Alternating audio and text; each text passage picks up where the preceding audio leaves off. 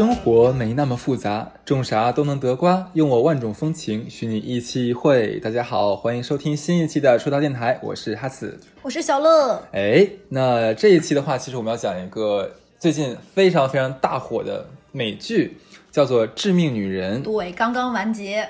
没错，那这部电视剧的话，其实从开播到完结，其实大概有两个多月左右，因为一共才十集啊，基本上呃一天一更，呃不不不。太好看，好看到上场哈斯就口误，我真是服了。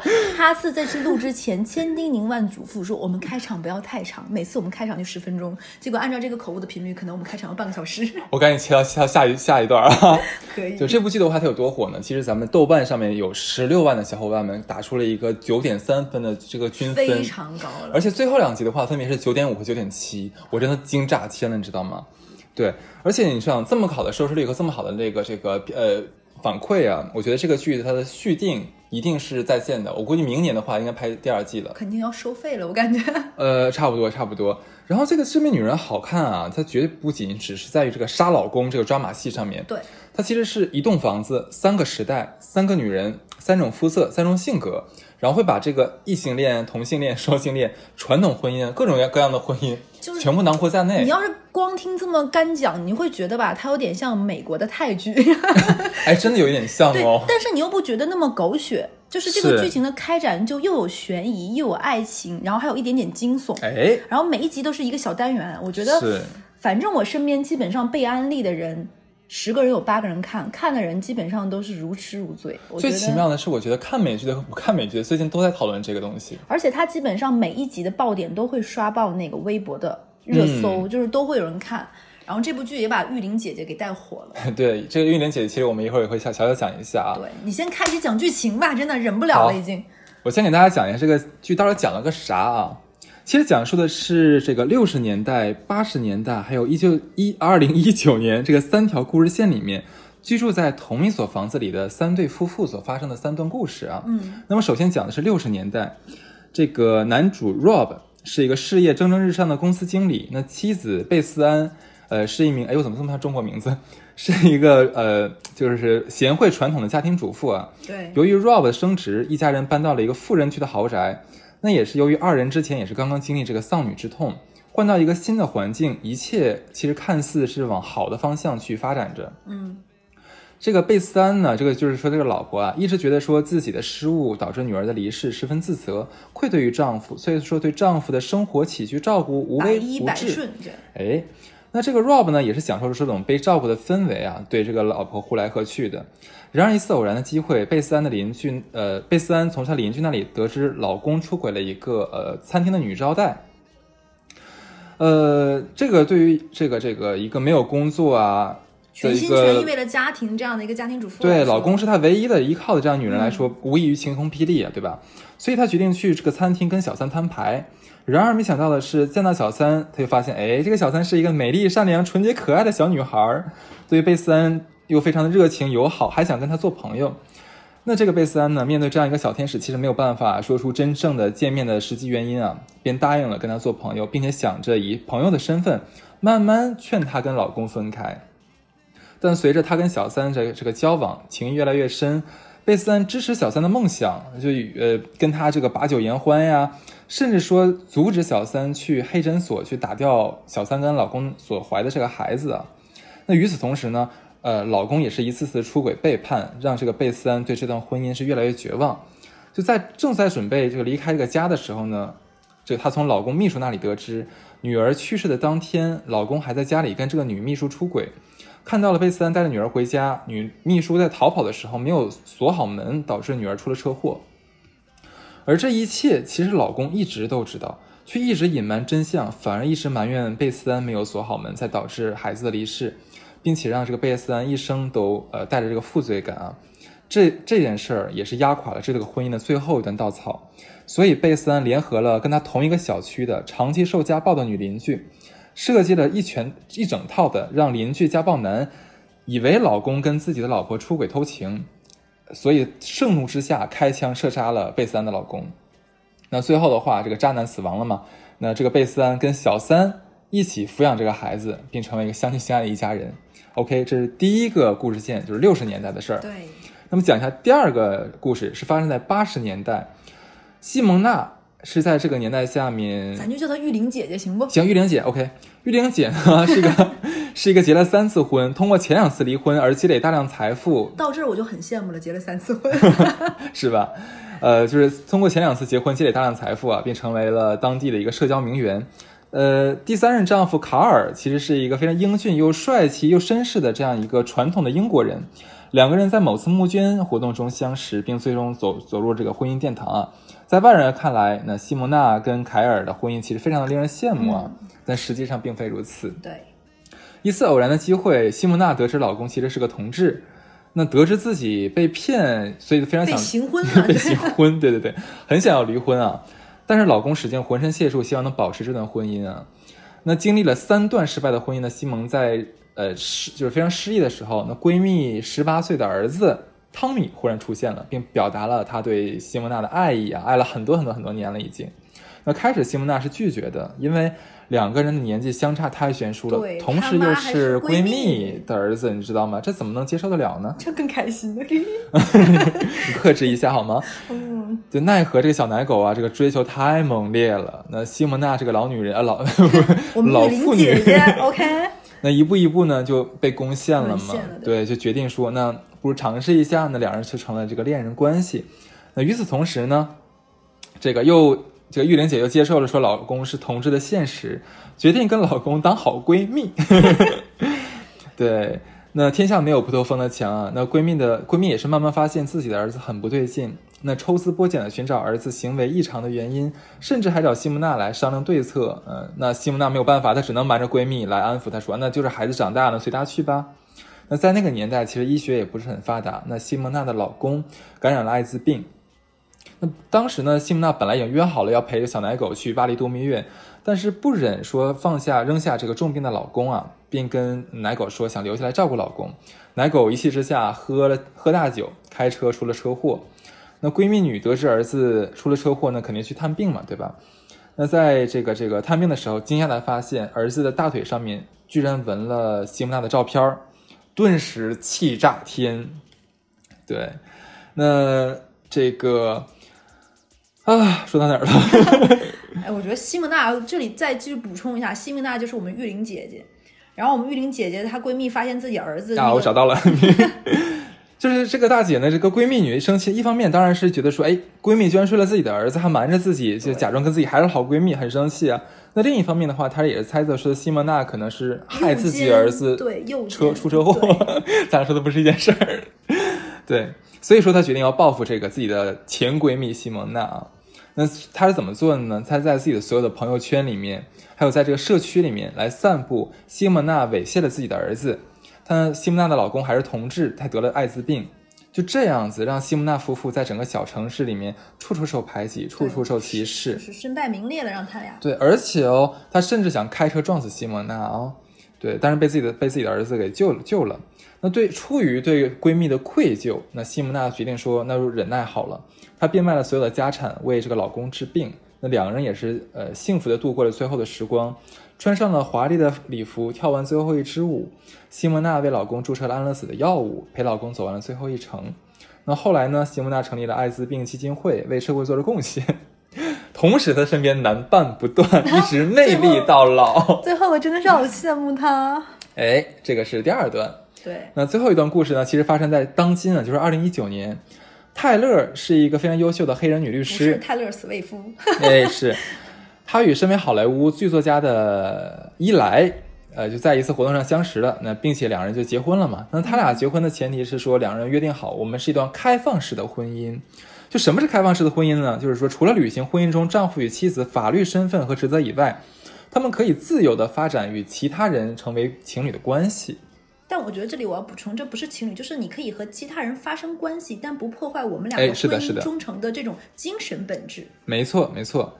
呃，就是在两人正在就是说非常愉悦的度过两年的婚姻生活的时候呢，呃，忽然说这个泰勒外面的女性朋友，因为泰勒是个双性恋啊，对，泰勒的女性朋友叫 Jade，就忽然闯入了他们的生活。那这个 Jade 也同样也是个双性恋者啊，那受到了一直受这个前男友的频繁骚扰，来去来到这个泰勒家来等于说来躲避这样子。呃，这的不但拥有着迷人的身材和样貌，家务活干的也是不在话下，就堪称一个完美女人啊，非常的温柔也。那这的的出现对于直男这个一来来说是个巨大的诱诱惑，嗯，便决定留下他一起三个人过过过过日子 好。好幸福，好羡慕惹。那这个呃女律师是一个非常呃正直刚毅的人啊，她帮助老公戒毒成功了之后，那个但是呢，老公虽然说成功戒毒了，但是没有药物的帮助，其实他就写不出好剧本了，在家其实是被老婆养着的。那这样对于一个任何一个男人来说，自尊心都是受到很大的挫折的。嗯，那这的这个时候非常忽然出现了，对这个一来百般的温柔，让一来又感觉重新体验到了男人的自尊。对，被他就被 J 的崇拜着、鼓励着。是，那这个在得知说，在得知这个一来呃服用这个药品可以让他变得更聪明、更更更能写出好剧本的时候之后，他就想说，哎，那我让他写出好剧本的话，他能卖个好价钱，那岂不是就能养我了吗？对吧？而且这个时候我还可以鸠占鹊巢啊，所以说他就动了这个急走女律师自己上位的这个坏心眼儿。当然，这个傻老公也是在这个 Jade 的怂恿和挑拨之下，准备抛弃老婆跟他在一起。那我们这个女律师黑妹也不是吃素的嘛，在多方调查下发现 Jade 其实用的是假名字，她的过去非常的不堪，而且身上还背负了人命，是一个精神病逃犯。嗯，对，那最后最到最后就是夫妻两人二人共同铲除了这个不能叫第三者，就反正就叫第三二老婆吧，铲除二老婆 你这啊。词儿用的真精彩。是，那当然是个老公呢，在搏跟二老婆的搏斗当中也是失去了生命。那失去了老公和婚姻的女律师，最后卖掉了豪宅，开始了新的生活。哎，我觉得我觉得我真的很厉害，你知道吗？十集就它这个高度，就是剧情很复杂的一个电视剧，我能给容纳成这个三字儿三段文字。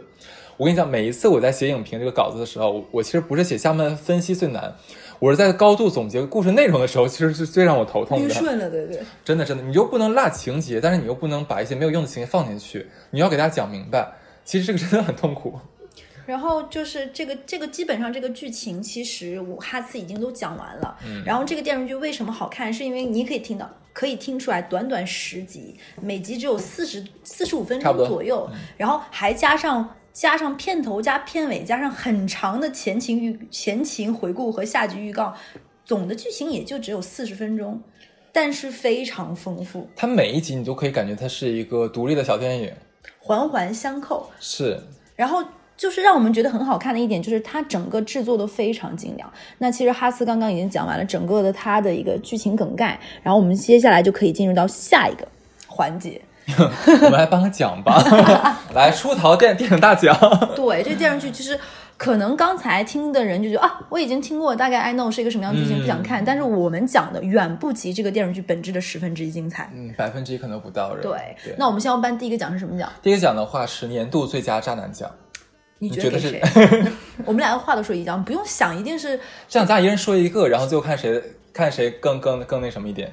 我觉得年度渣男奖不分伯仲啊，我心里是双雄双影帝，一个是六十年代的渣男，就是 Rob Rob，嗯他的渣在于，我觉得他是个彻头彻尾的骗子。是，他他让我觉得很不爽的一点在于，他什么都知道，嗯，所以他对他老婆的控制和攻击是最伤人的。他明明知道这是最致命的，但他知道这招最好使，嗯，而且他谁都不爱，他只爱他自己，是，极极其的自私。而且出出轨不断。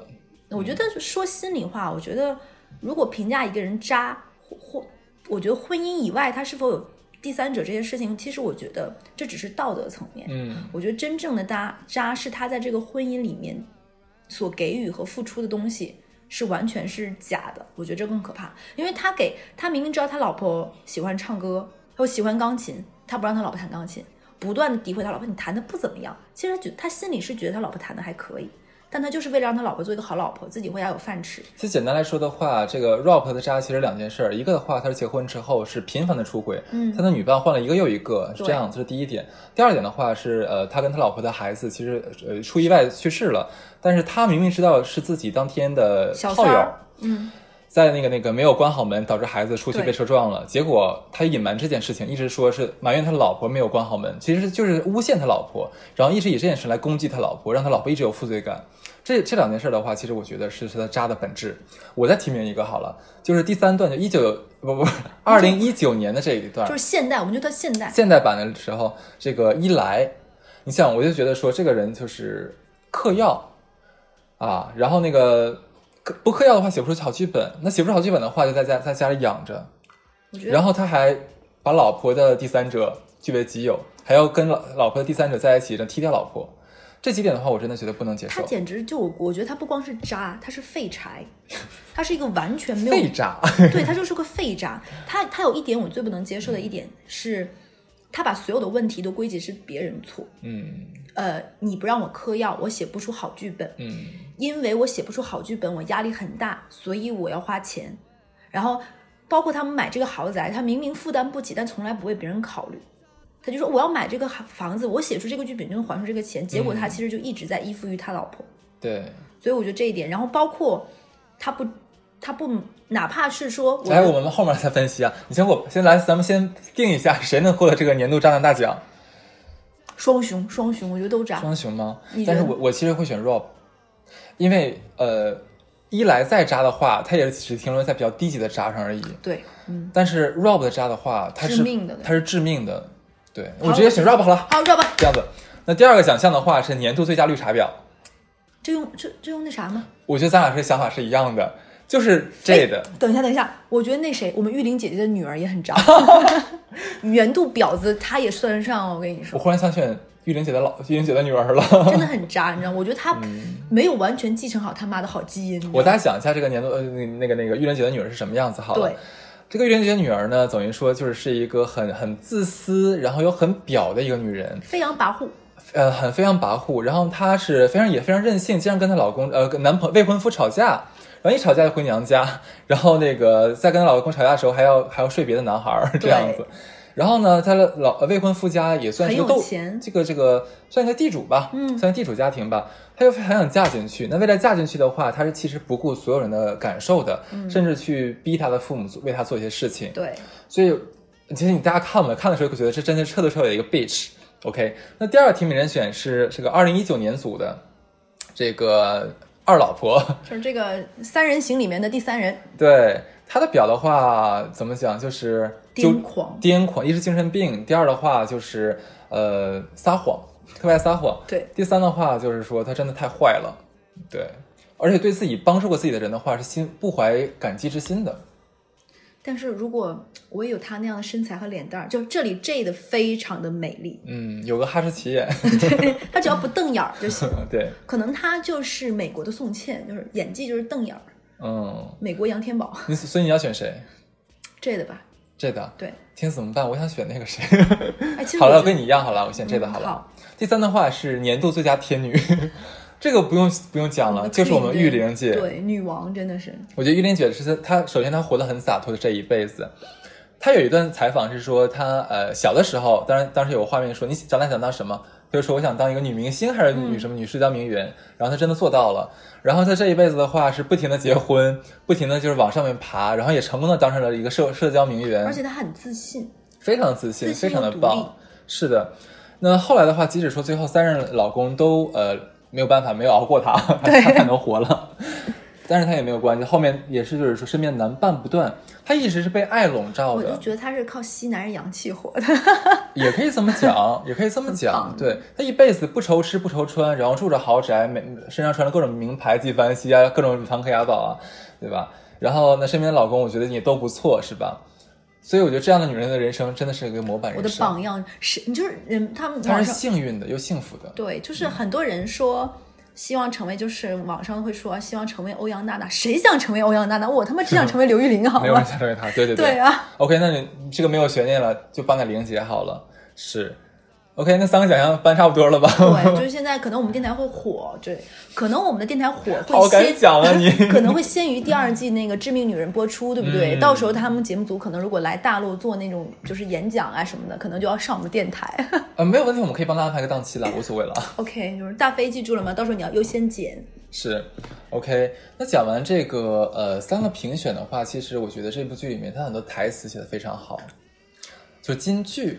就为什么这个电视剧我看的很慢呢？就是里嗯面有一些情节，我会看完之后有点忍不住，可能没听仔细各方面，我会拉回去再看。我也是，你知道第一个吸引我的就是第一集，就里面有好几段台词非常吸引我。我给你讲一段啊，就西蒙娜，就是那个玲姐，玉玲姐，嗯发现自己老公是同志之后，她就非常失意嘛，在喝酒，就跟那个小奶狗就聊天说，我的第一第一任老公比我更爱钱，对，我的第二任老公比我更爱嗑药。爱嗑药，对。我的第三任老公比我更爱男人，这段太 太妙了，这个对比，就是玉玲姐她的演技，你会让她让你觉得她是抓马，但是这个抓马并不会让你觉得很冲突。她不表，她她的她的整个人人物塑造的非常的丰富。嗯，就我觉得玉玲姐的演技真的很棒。然后你要说的她跟小奶狗这段，我觉得她里面也有一个很棒，就是她跟小奶狗为什么会在一起？其实玉玲姐本身自己内心是有坚持的，她最开始不想睡这个小奶狗汤米的，因为她觉得她没什么真的好朋友。但汤米的妈妈算是她的一个好朋友，但是当汤米的妈妈揭露接接触了那句话是，其实我们并没有那么好的时候，玉玲姐姐被刺激到了。好、o k fine，你心里不把我当好朋友，那你儿子也就不是我好朋友的儿子喽。所以他们两个就直接来了一发，在哪里呢？是在餐车上。对，一番巫山云雨之后，我们的玉玲姐姐和那个小奶狗在无限温存的时候，小奶狗说：“嗯，我们什么时候再来一次呢？”然后玉玲姐姐说：“当然可以呀、你说时间。”然后小奶狗说：“比如现在。”然后玉玲姐姐说出非常 精短的一个说 Oh, youth，这句话在网上很火，就这句话我翻译一下，就是玉玲姐说，哇，年轻真好。对，就看着我很就无限羡慕，就是。对，这个 “oh youth” 已经成为网上一个流行语了，而且就是因为这部戏，我们的玉玲姐姐又翻红，也不能叫翻红，在就是在达到人生的高点，应该算是。是的，然后就有很多采访，包括这个电视剧拍的花絮里，然后那个这个十八岁小奶狗的扮演者这个男演员说，他说他觉得刘玉玲无限魅力，在跟他是排对手戏的时候，觉得已经爱上他了。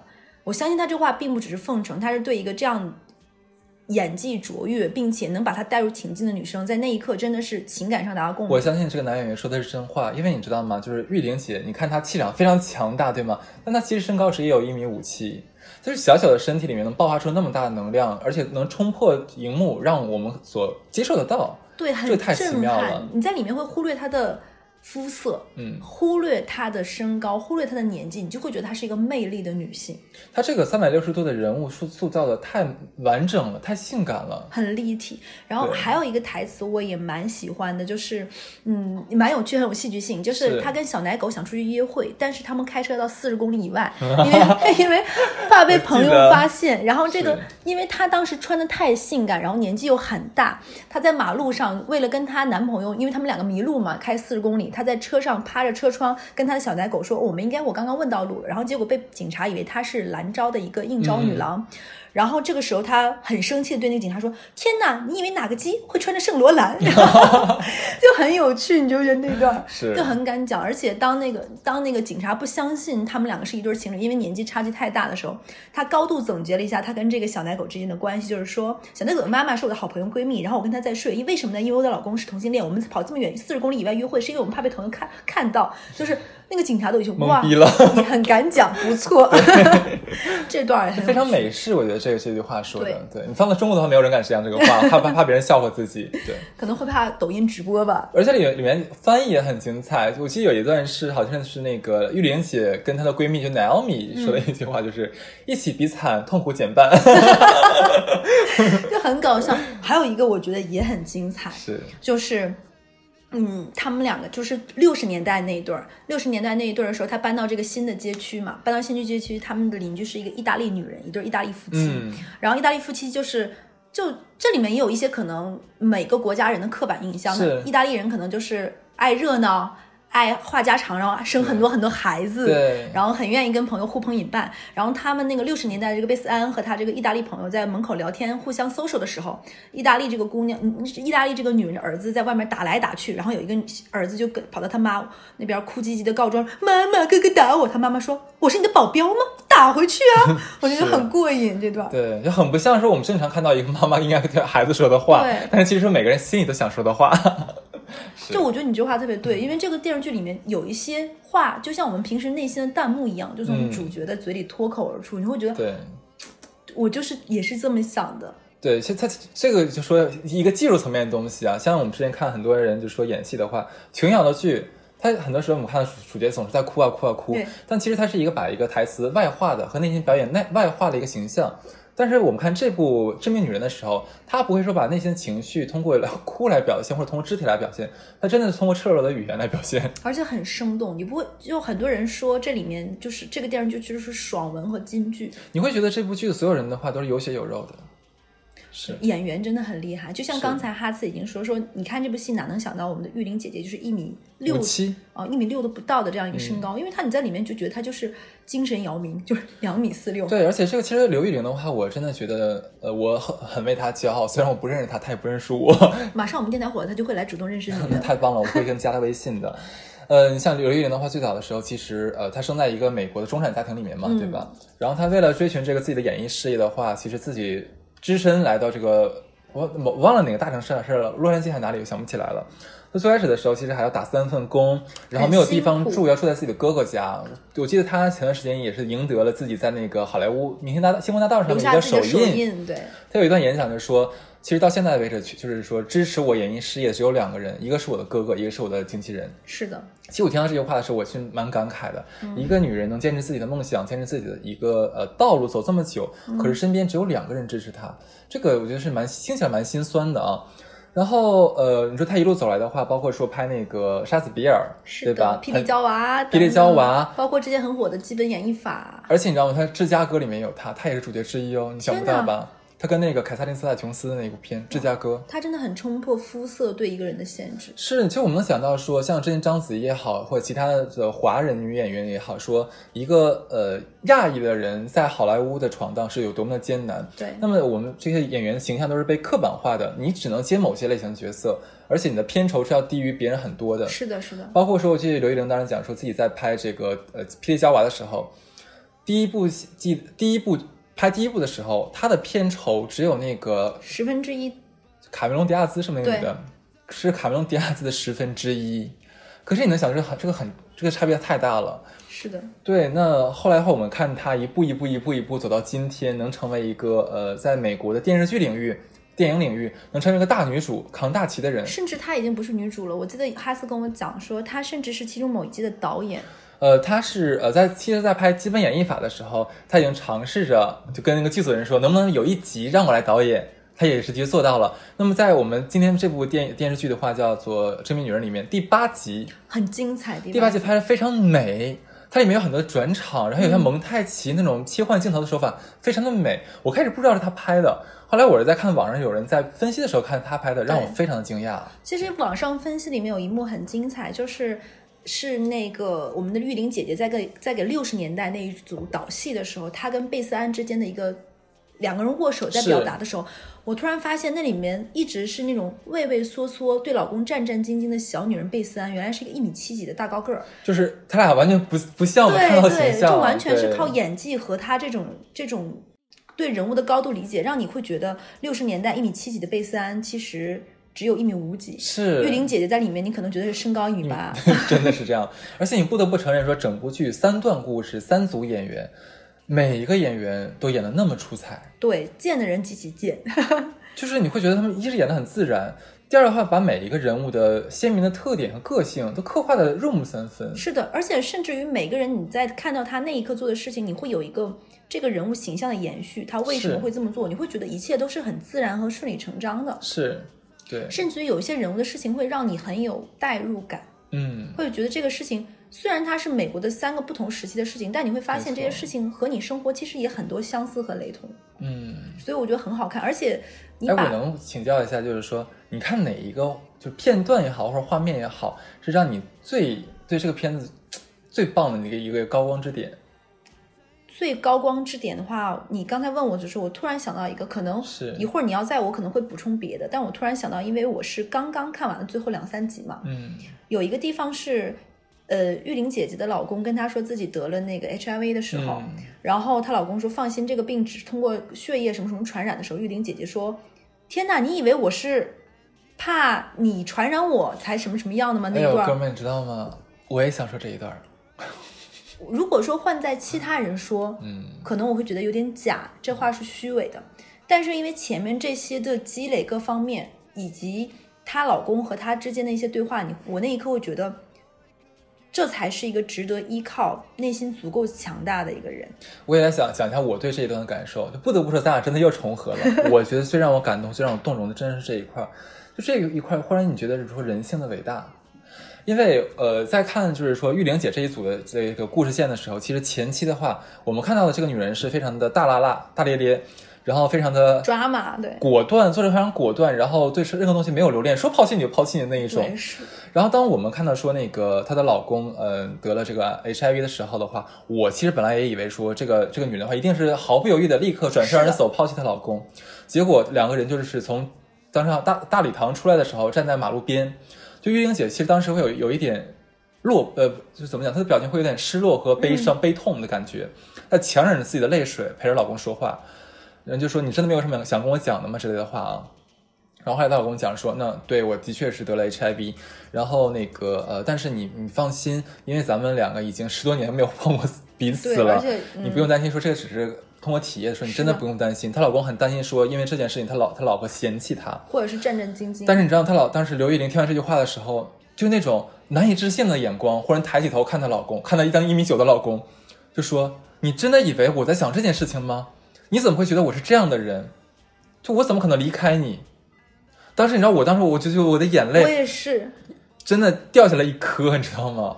我就我就想说，在这种大是大非的时候，咱们说现实世界，有多少你身边的所谓的爱人能陪你到到最后，能不嫌弃你，能拉着你的手，愿意陪你共同承担这个风这个雨？何何止爱人，久病床前的无孝子呢？就是是能做到人真的太少了。所以我当时就是那一刻，我就忽然爱上了这个刘玉玲演的这个角色，同时也爱上了就是爱屋及乌嘛，也爱上刘玉玲这个人。我当时真的是真的是让我特别感动。是的，就是这部戏和刘玉玲本人双重的叠加，会让这个角色越加的丰富。你会有的时候都有点分不出戏里和戏外，你知道吗？是因为他跟刘玉玲本人的一些个人生活，嗯也是有一些相似之处。还有这部戏有一点很好，就是很多人看前两集的时候，因为我们会刷影评嘛，很多人说这个剧是爽文，很多事情经不起推销。其实你会发现很多事情在某些千丝万缕有联系，你会觉得是顺得下来。还有一个我觉得蛮蛮棒的瞬间，是因为看的时候，我以前是很少看八十年代，我会觉得会忘记美国之前是怎么走到今天这样一个被人说成是发达也好、自由也好的城市。但你会看哦，他们的八十年代也是把同性恋当成是一个不敢谈的东西，然后有 HIV 是一个很大的病，等等等等。但是你看到那里面刘刘玉玲的一些，她就是一个坚持自己本心在做这些事情的人。她里面有一段，我觉得让我觉得玉玲姐姐足够强大的是，她跟她的小奶狗两个人在别人家在偷情之后，小奶狗说：“哇，这个床单真是太舒服了”的时候，玉玲姐姐很自然流露的讲了出她自己童年的一些。并没有那么富有的经历，让他整个人是怎么积累起来的，他的财富以及他的人生每一步选择都捋顺了。然后你在那一刻会觉得，这是一个在不断反思并不断去矫正。我说的是矫正，嗯，他不是顺其自然或者是放任自流，他是在不断矫正自己的路。当发现自己是做错的时候，他是一个一直勇于去扳正这个路的人。嗯，我觉得这一点让我会觉得我会代入，我能不能做到？刚才其实小乐是从一个台词角度或者说情感角度，我再从一个技术流角度上说一遍，好不好？棒，真的。其实还有一个呃一个桥段是让我觉得特别震撼的，其实是最后一集。你想致命女人嘛，对吗？她最后的高光点肯定要杀老公。对，肯定要出人命。对，在最后一集的话，其实有一个非常经典的黄金七分钟。你知道，就是说它是三个时代，本来是本来是平行来演的，结果在三个时代同时杀老公的时候，导演把三组人同时放在了这个同一个画面里面因，为是一个房子里嘛。对你就会觉得当时太梦幻了，就是感觉三个时空忽然间穿插到一起去了。我完全屏住呼吸在看你，知道那那七分钟，你仔细想一下，是没有一句台词的，然后每一组人都在用不同的方式来厮杀。甚至每个人的肢体语言，他们在那个房子里面的各种动作、追逐、打戏是连得上的，完全连得上，而且有的时候可能是就是互相擦肩而过，动作是那么连贯，又好像是一合理的，但是又没有碰到对方，嗯那一切一切看起来又不是那么矫揉造作。我我当时看他七分钟的时候，我觉得太完美了，真的太完美了。就那个场场次调度、画面的调度，这是怎么做到的？很震撼。所以大家可以在网上搜一下，就是说这个就是关键词就是那个那个致命女人七分钟，你大家一定要看一下。这个这个地方我看了两遍，是因为我觉得很，你就一点都不觉得它是为了狗血而狗血，就很好看。你不，你你是技术流分析也好，是剧情的推演也好，而且在最后一集是这样一种，你会有真的有一种不过瘾，还想再看第二季。是吧？我也是很想，可是你知道，我有点有点隐隐的担心啊，因为其实第一季的话，已经三组家庭已经把老公都杀完了，我担心的是第二季的时候可能没有他们了，是另外一组人了。对，尤其是我在最后，因为最后一集可以可以简单再讲一下，它每个三个三个房子在最后一集是怎么衔接上呢？六十年代在临走之前把房子卖给了刘玉玲他们八十年代，所以说贝斯恩其实在最后一集的时候见到了刘玉玲，是的，有一个这样传承的故事。然后刘玉玲呢又把房子卖给了这个黑妹，黑对人律师，对，然后黑妹在最后的时候，她也是把房子卖了，留给第四个，然后引出了第四组家庭，老公也是一个不忠的出轨，结果当场干死了，一对枪干死了。所以，所以我就觉得我我很不希望换，甚至于有很多地方，我希望他能把这个展开，甚至我希望能看到刘玉玲小时候的剧情讲一讲。啊，贝斯安跟他女儿当年，他他 Rob 是怎么一步步变成这样的？我觉得可以都可以，甚至于就像《无间道》拍完一，第二部是拍这些人年轻时候，我甚至于都想看他们年轻的同人。所以说现在有句话嘛，就是说谈恋爱哪有杀老公好玩啊？对啊，说的非常有道理。是，其实说了这么多的话，呃，很多人，其实我身边很多人在看这部剧的时候，他们只可能只是看一个呃完美的场舞美、好看的演员、配乐非常配乐很很很很动听这样子，但其实很多人是对对应不上当时的美国背景的。嗯，这个我觉得哈斯可以讲一讲。其实我其实这部剧导演非常用心是哪一点？他在八十年代、六十年代、八十年代和一一九二零一九年，我这个年代怎么总说不对？其实会把当年的女性的地位刻画，还有当时女性的在这个这个家庭中和社会中的这个地位和这个这个层次刻画的很深，真的很像当年这个东西啊。我来讲一下。其实这三个年代正好对应了美国历史上的三段女性解放运动。嗯嗯，那第一波的话是讲的是这个十九世纪中期到二十世纪早期的一个女性主义的运动，主要诉求在于政治平等。就说以前女人其实你没有什么政治权利的，你不能选举，你也不能干嘛，你怎么想？就是你其实就是个男人的附庸，是的，对你没有什么话语权嘛就是家庭主。妇呗，你就在家。一战结束之后的话，其实许多国家就开始这个妇女投票的运动。当然，这个只是说说难听点儿啊，它只是一个法律上的，我告诉你有这个权利。但是怎么说呢？你说那个时候的女人，你不能出去上班，或者说你能上班的人很少。你其实有工作的话，你也是那些什么接线员啊，卖个保险啊，在当地来，呃当时来讲是一个不是那么上得了台面的一个动工作。社会地位比较低，对，你想经济基础决定上层建筑，说白了，你还是没有这个权利。嗯，对，所以那个时候的女人呢，嗯、怎么讲，就是呃普普遍来讲会选择两个身份啊，要么是妻子，要么就是当当这个母亲，在家生孩子。嗯，那归根结底的话，还是寄生于男性的一个支持和主导的这样一个家庭啊。一个附庸品，嗯，对，那么紧接着第二次女性运动就爆发了，其实就是从那个贝斯恩所生活的六十年代，一直延续到了呃西蒙娜所活的八十年代。这个时候的诉求的话，其实就会重点转移到社会身份方面上面去。那二战结束之后呢，经济发展了，尤其是这个服务业，服务业，女性拥有了更多的这个工作机会。那与此同时，就是社会对于女性的看法也有了很多的松动。啊，就怎么讲？就是其实是倡导女性打破传统家庭的模式，挑战更多的这个社会角色。那其实刘玉玲演的这个西蒙娜也赶上了这个第二次的女性运动的尾巴。我们按照她的年纪来推算一下，她在少女时期可能正好赶上了好莱坞的黄金时代啊。所以说，从小她就希望成为这个电影明星。那长大，那当然也给我们看到，也变成了一个非常优秀的一个这个社社交名媛啊。那八十年代与女性统一战线的，其实还呃，还有一个群体就是说这 LGBT。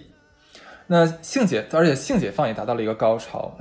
当然了，随之而来就是艾滋病的爆发。我瑟瑟发抖，好怕这一期被封，真的。呃，我们其实讲的是一个事实，这是一个历史历史知识，我们我们没有杜撰这个东西啊。对。那第三次女性运动其实就是上个世纪的九十年代，其实也就是我们现在就咱们这一辈啊，八零后这一辈了所所经历的。谁跟你是八零后啊？啊，差不了太多了，你九零年的，真是的。对，这个那个时期的话，其实怎么讲，就是呃。这完，其实女性就有了跟男性同样是的，同样权利的去，你可以去工作，你可以选择不要留在家里面，你可以去选举，你甚至可以当领导人。这件事情来桎梏的越来越少了。哎，对，所以说，其实这个其实是一个当时一个历史背景，我们也可以也可以对应到这个三组家庭里面去。是的，嗯。而且你会发现，不同的时代，女性的地位不断的变化，但情感和各方面带来的麻烦和问题是不断的。嗯，这不关不关乎于你的时代也好，肤色也好，人种就是刚才说的肤色嘛，甚至于有钱没钱，是麻烦是一直有的。对，那其实说完这个，呃，美国的女性的一个解放运动历史的话，其实我们看完这个剧，还有一个很值得去探讨的，就这个婚姻制度。你觉不觉得？其实我们这边的话也总结了三点啊。第一点的话，其实就是一个传统的一夫一妻制，男主外，女主内，男人是家庭的经济支柱，女人不工作，那只是在家操持家务，伺候老婆孩子，不伺候老公孩子。那这个依附于男人，所以说这个家庭啊和社会的地位非常的低下，没有什么话语权，是要看老公的脸色行事的。对，那这样的女人其实是她们是不敢离婚的，不敢轻易离婚的。一方面说离开了男人，说白了你就没有办法养活自己了。是的，就是你刚才说那句话嘛，经济基础决定上层建筑，没有钱就没有话语权。是，那即使说他鼓起勇气说是我离婚了，那但是呢，怎么讲，在当时那个年代之下的话，他们也很担心说自己因为离了婚的话，名誉受损，很难找到下家。就是这是一个让他没有办法止损的一个行为。是，其实我们想一下，这种我们我们给定义为传统的一夫一妻制啊，其实可能上百年来，远古时期的这个应该是应该算是各个国家可能保都保持这样的一个制度，就是说男呃父系社会嘛，嗯，男人是这个社会社会上面一个呃顶梁柱，那女人的话只是说来照顾男人的一个角色。他们那时候觉得说女人不用上学，你不需要什么知识，你只要照顾好孩子，做好饭就可以啦。嗯，对。其实我觉得这这个时代的女人，我跟你讲，我会说点反相反的东西啊。我其实我会觉得有点幸福。嗯，怎么说？如果她知道的少，那痛苦和承担的精神上的痛苦也就少。因为我为什么这么说啊？首先有一点是你不用上班，你要挨 打了，真的。我说的是实话，你不用上班。因为今天早上我在听一个节目的时候，其实他也会说，那为什么现在这么多人有抑郁症，有这么多人有不开心啊，有焦虑啊，或者有孤独症？有时候开玩笑说吧，是因为你有工作，你如果没有工作的话，这东西你可能就会消失掉了。哎，但我不觉得，就是你需要大点声吗？我但我不觉得，因为你你有没有发现，其实这个电视剧很妙的一点，第一组家庭就是六十年代和我们的现当代，它是其实有点映射的，把男女之间的关系、角色、经济地位等等等等反过来了，就是主导的话语权等等。你看古代的六十年代那组。是 Rob 出轨，对吧？那其实现代那种打破两个人的婚姻的所谓的开放式婚姻的，其实是太太。嗯，然后古代组 Rob 是赚钱的，就是老公是赚钱的。现代组的话是妻子是家里的顶梁柱，老公在家里是属于主内的工作。是，其实完全是，但是这就没有问题了吗？其实是一样的，会让我会看完这个电视剧，我会觉得钱也好，权力也好。等等等等，就是婚姻制度也好，刚才把我后面两个讲了啊，不好意思，你继续第二个。哎我真是差劲，真的。不看稿子讨厌，讨厌。第二组的话，其实我们可以定义为这个经济独立的一夫一妻制，势均力敌。哎，这个其实就映射到我们玉玲姐那那个时代啊，就男和女都有事业，那么在家庭的这个经济基础和地位地位上面是势均力敌的。没有说谁踩着谁或者谁依附于谁，嗯，那么两个人的话，那即使说离婚无所谓啊，反正那我们都有自己的事业，我们自己都有钱。我在那当时那个社会社会形态下面的话，我离了婚的话，也没有人说我是个烂货，对吗？我还是能找到下一家。对这种的话，其实更更贴近于我们当代的这样一个婚姻制度，嗯，更接近，更更接近一些，就是吧？对对对，因为我们没有达到现代主这种。对对对，那第三组的话，其实就是我们呃这个电视剧里面第三段啊，就是那个开放式婚姻，已经有点天马行空了，我觉得。对，其实怎么讲，嗯，刚才也讲这个性解放，嗯，社会的包容程度到当今的话，已经有了很大的一个提高了，超级对吧？多元的。而且医学的发达的话，也让人类的生命延长了。你很难想象说，哎，这么说吧，古代的话，可能人的平均寿命只有三十岁、o 嗯 k 没有问题。那我十几岁的时候嫁了一个人的话，咱俩一起生活个十年，没有问题，也就一辈子了咱俩是一辈子，对吧？你现在的话，咱俩二十来岁结婚，完了咱俩活了一百岁，我的妈呀，未来的八十年，咱俩必必须捆绑，我觉得这是要命的，这是杀人的。所以说，呃，你是不是已经觉得婚姻制度有违常情了？他是真的有违常情，我觉得这是不合理的。你想，本来一夫一妻制的话，就是其实就是违反人性的。嗯，然后你你我不知道你有没有看那个《奇葩说》，当时那个李银河，就中国一个很有名的性学家李银河，王小波的老婆，是，他就曾经说过一句话，就是这个地球上面啊，婚姻制度变得多元化是一个必然的趋势，未来可能就是不再会是一夫一妻，不再会是一男一女，他可能八个人一起生活，他可能是几个三男三女一起生活，组成一个家庭，它这个多元化可能目前以我们的这个知识结构和意识形态，我们想象不到，但是这种变迁的话，一定会注定会产生的。其实我跟你讲一件真事儿，我在上海，我身边真的有保持这种婚姻状态的朋友，他保持着平衡吗？其实很好。非常的平衡，到目前为止非常的平衡。但是的确他们没有说拽一个人进来生活，这个没有，但只是说各呃各过各的这样子，而且非常的好，他们两个人。其实我觉得婚姻的这个过程，没有我我我说心里话，我觉得在哈在这一点上，我跟哈斯是不一致的，嗯是因为我觉得在现阶段，那就是婚姻制度从有到现在一步步，古代的媒妁之言到今天，其实在一步步的趋近于更让人舒服的一个角一个方式，嗯包括约束力也要好。就是可能现阶段我们受于道德的桎梏也好，等等和传统观念也好，我们还没有达到那个程度。但慢慢我们不断的人也在进化，思想也在下一步，可能到下一个阶段，未来的二十年、三十年，会有一个新的平衡，新的一种方式来延续情感之间的这种变化。嗯，也也是个也是个想法。对，哎可能在现阶段说白了，你让我去接受说哦，婚姻有很多种多元形式，比如说像 J 的这种，我会觉得有一点点奇怪。坦白讲，是因为我觉得我希望在一段感情里，在当下我是一个一对一的关系。你知道吗？我你刚说这个的时候，我想到了一个论调。我我因为我实在想不起来它的出处了，我不知道它是哪个国家的。西方有位哲人说过这种话，你说少了吗？你还用管出处？是现在是现在是现在发生的事情，我忘了是哪个国家现有的婚姻制度，还是说某个人提出来的一个婚姻制度。就是说，我们目前的婚姻证是你只要不离婚的话，它是长期有效的，到你死的话它也是有效的，对吗？但是呃，基于我刚才讲的这个问题，两个人要生活一辈子，现在的一辈子太长了，所以说他要给婚姻呃这个结婚证加一个期限。你结婚第一次就是你结婚的时候领这个婚姻证，可能它的有效期只有三十年，或者是几多少几十年这样子。哎，我觉得这一点我很我很赞同，因为我觉得婚姻这个东西就像车一样，车开一开也要保修，对不对？是，就是你你人人也是一样，我没有办法保证说十年二十年，我们可能给自己一个期限，十年之后我们再来反思一下，下一个十年，对下一个十五年，我们是否还要在一起？嗯，我是这么想的。对人和人之间要喘口气，我们连独处的时候，有的时候都会觉得上不来气儿，对不对？嗯何况是和一个人永远的绑定在一起。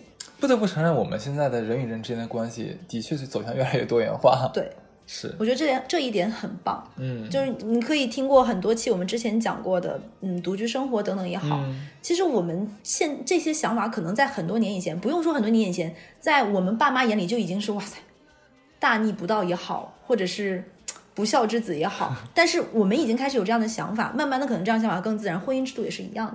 哎，我能问个问题吗？就是咱俩刚才其实聊了这么多，吹爆了这部剧。如果说一定要问你说，呃，鸡蛋里挑骨头，你来找找说你觉得这部剧的瑕疵的话，你会说什么？嗯，先说一个我真情实感啊，不说那么高级。好最后一集小奶狗出现太少，我很难受。啊、是，对，我觉得依林姐姐最后就是全心全意像圣母一样照顾着她得病的老公，她跟小奶狗没有激情戏，我非常难受。就最后一个画面，她老的时候坐了轮椅嘛，就是推她的也是她的另外一个男伴，对我很我我很不开心。不是汤米。是的，我觉得汤米可以单独出四十分钟吗？我要付费，OK？嗯，那你觉得还有什么吗？你不能说一个吗？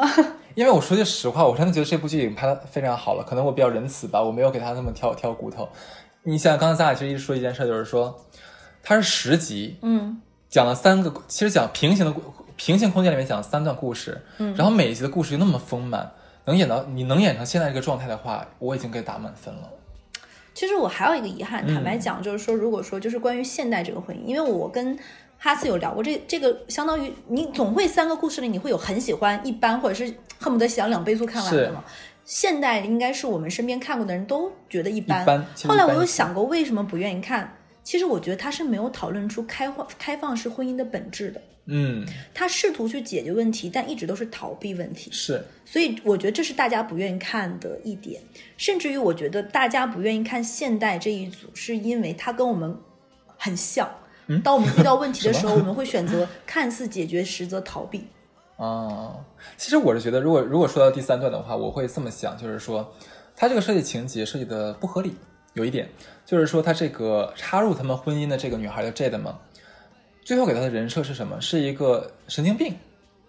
你这样的话，就像我们国家很多的这个恐怖片儿，看到最后哪有鬼，其实全都是神经病，就硬熬的一个一个角色。是傻，对。所以说你把这个梗塞进去的话，就会让我觉得，让我觉得怎么讲？有点硬，对不突兀。你可能这个剧本写的这一段是有点有点草率了，可能是为了圆而圆了，我都甚至觉得是。可能写第三个故事的时候，导这个编剧实在想不出来了，随便赶紧草草收尾吧。是的，对。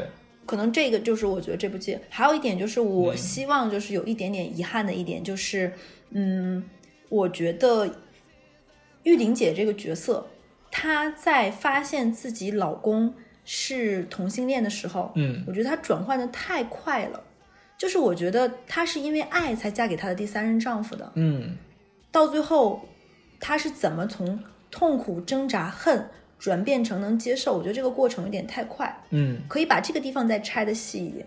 姐妹，一共有十集。就所以说，我很希望他的下一季，比如说能够出现一些某一个部分单独拍单元剧，就把这个地方讲，我很愿意看。我会把你这个这个诉求剪辑出来，然后发给这个片的制片人。真的好好好棒！我的朋友里面有英语这么好的。好，其实这个这个我们刚才讲了一下的这个这个呃这个这个部剧啊，这个第一季我们看完的想法。那其实我们刚才也讲了，说以这个剧目前的口碑还有这个点击率的话，再出第二集其实已经板上钉钉的事儿。那哎，咱俩可不可以大胆的脑洞一下？就是说第二季的话会讲什么？我先说一下，我估计我要抢你先说的，没关系。首先第一点，我很很好奇，我们我按时间顺序来说，六十年代那组。到底贝斯安有没有跟外面那个小三小苹果说实话？其实这一点我很好奇，他怎么讲？因为坦白讲，就是，嗯，第三第一第一组六十年代那个小三是先是想游戏人间和一个有夫之妇搞在一起，但他破坏这个游戏规则，他爱上了这个有夫之妇，甚至怀孕了。嗯，然后呢，他也亲眼见到了他的这个出轨对象这位有夫之妇死掉了。那他是否知道？这个出轨对象死是怎么死的？嗯，是被他这个佯装是好闺蜜的人杀掉的。他有没有告诉她实话？其实这个是我很想知道的。嗯，因为我觉得有没有说实话这件事情是关系到贝斯安这个人物在我心里立不立得住的。因为在第一部里面有一个有一个地方我很很触动，是因为贝斯安其实有一个真好朋友和一个。假好朋友，嗯嗯，真好朋友就是他那个邻居意大利女人希拉。希拉，我觉得那是真好朋友，因为希拉是一个可以跟他同甘共苦的人，嗯，可以分享内心真实的感受，为他出谋划策，甚至为他有担当的一个人。你又说跑题了，你啊，乱了个，果然睡睡得少。所以说，我觉得第二季里面他有没有告诉他这个假好朋友就出轨这个小三，他为什么他为什么杀了她老公？我觉得比较重要，因为这会让我觉得他是不是一个。完整的人，你知道吗？其实我的想法跟你完全不一样哎。嗯，因为我其实觉得说，第一季的话，三组家庭已经把他们的老公该干的全干死了。嗯，然后像刘亦玲的话，已经坐上轮椅，变成了一个腐朽的老太太了。对，老太太，我这什么口音？然后我其实会觉得说，第二如果拍第二季的话，那一定是一个新的班组，他一定是个新的班组，甚至会是。White man kills，你知道吗？我不行，我需要玉玲姐姐，没有她，我真的觉得第二季我都不想看。但是你知道，我其实我会觉得说，你这个愿望会被满足是什么呢？就是说，不得不说一下，有一点，这部剧的制片人，嗯，我忘了叫啥了，你你记得叫啥吗？Who cares？Who Who cares？这个制片人其实是好莱坞非常金牌的一个制制片人，他曾他他他有一部很有名的戏《绝望主妇》，对，《绝望主妇》是他做的，而且其后面还有两个，完了也是做这个女大大女主题材的这种剧。做的很好，然后其实网上会有人说，这个致命女人跟绝望主妇其实会有点类似，映射关系非常。因为我是我最爱看的美剧，是第一名就是《绝望主妇》。他们嗯基本上你能在《致命女人》里的三个女主完全映射到《绝望主妇》里。是吧？对，我我我没有怎么看过《绝命主妇》，所以我不太知道啊。但是其实你呃，你看一下它的这个套路，我这在网上百度了这几个剧的套路，其实它是都会有一个第二季会延续第一季，是的，但是有个问题是说，第一季里面至少人没死。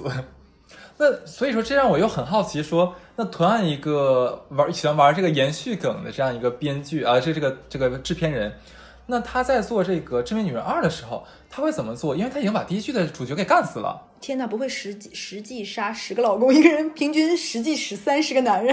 这个会远，这个我觉得有点难，你知道吗？所以说，我觉得大概率的话，他可能还是会以大女主为一个一个一个类这个类型，因为他只拍大女主戏的，还是还是女主角，换了三个三组家庭，甚至四组家庭，对吧？然后又重新的杀老公或者杀男朋友。那我再开个脑洞的话，这个导演这个这个制片人忽然想给自己转变一下风格，变成了男人男人变主角，然后男人杀老婆。那我觉得也蛮棒呀，因为很多人说这部电视剧极其对男性不友好，我倒不觉得是有一得，点，我觉得会有一 点。就是说说对极其男性，就里面没有一个男人是一个性格上不让人恶心的。嗯，所以我觉得，如果说，哎，有那个刘玉玲的老公，就那个卡尔，哎，我对他他太是，暖了。我对他是一个渐入佳境。我最开始很喜欢他，嗯，后面慢慢觉得他不过是为了钱而不离开刘玉玲。到后面我会慢慢觉得他是一个温暖的人，甚至于我觉得如果是我，我是她老公，我也离不开刘玉玲，因为这个女人太棒，啊，你很想，你很想依赖她。是甚至于她老公说，她老公这辈子爱的人是刘玉玲的发型师嘛，但她愿意跟他最后走人生最后一段的人是刘玉玲。你记不记得他？对对对，你说这块儿我也想起来那一块，看这段的时候我也是眼含热泪看的。对，的，就是在最后一天，就是那个卡尔，因为他去想放弃自己的生命了，然后他就说那个呃，今天的话，我想就你给我注射药物嘛，就我嗝屁嘛。然后他老他老他刘玉玲就说，那我要不要把你的那个男性的爱人叫来？他说不用，我已经早就跟他道过别了。我想这个场合，今天这个场合的话，只有你跟我，你陪着我就好了。就当时你知道我看那个时候，我真的是我很想热泪盈眶，你知道吗？就是我觉得他俩不是男女，就是是我不太友懂啊谊真的是友谊，一个在爱之间在升华高。于友谊，高是的就是介于友达以上恋人未满的感觉。因为我相信，就是她老公也是爱她的，是，刘玉玲也是爱她，因为刘玉玲说过，我是为了爱情选择第三段婚姻的。对对对，甚至于，我觉得到最后，刘玉玲是在内心宽恕了他，也放过了自己，让这个爱以另外一种形式来存在，你说你说这是什么爱呢？我不知道，我找不到形容词。就很难说。但我但我却有共鸣，就是这是一个你会发现你你内心有一种东西，的情绪和一种感受跟它是连得上的，你没有办法去。呃，也可能是因为我们词汇贫瘠，才没有办法。这才说到关键了。是，对，但我懂他。嗯，好，其实我们今天 把这个剧，啊，我跟你讲，我我在写这个本这个脚本的时候，我真的写的很痛苦，因为其实这部剧要表现的东西其实很多，然后又我们又很难说把它流于表面的讲出来。嗯，对我其实有点自责，因为我觉得我写的本子有点太浅显了，没有把它分析透啊。这部电视剧也没有多深，但但但是嗯，好吧，对，然后我们其实也先把这个剧情给大家讲了一下，然后也讲了一下这个历史背景，它怎么能对应得上去，然后它里面的一些小金句呀，一些很棒的梗啊和高光时刻呀。对，其实而且我们还脑洞了一下下一集会讲什么东西。基本上我们把这个剧已经算是三百六十五度我给分析了一遍。但还是值得一看。我真的觉得我非常推荐大家看一下，因为我们在讲这部剧的时候是以一个顺序来讲的，嗯但这部剧兼用了插叙、倒叙、什么夹叙、夹语各种形式，包括这种有点炫技式的剪辑。是你看起来哪怕我们都给你讲了一遍，它真的是一个从各方面我们都我觉得无我觉得无可挑剔的一部剧了。甚至于我觉得看这部剧我我有我有一些感悟和学到一些新的东西，我觉得很棒。嗯，呃，然后大家可以在人人视频上面找到。那 我们这接了广告是吗？没有没有，我就是跟大家说一下，怕很多人找不到嘛。对，嗯那基本上这期是这样子。嗯，期待我们后面能够在尽快有第二季的解读，就我们还会再开一期。OK，那希望大家赶紧去看吧，就这样，好，拜拜，拜拜。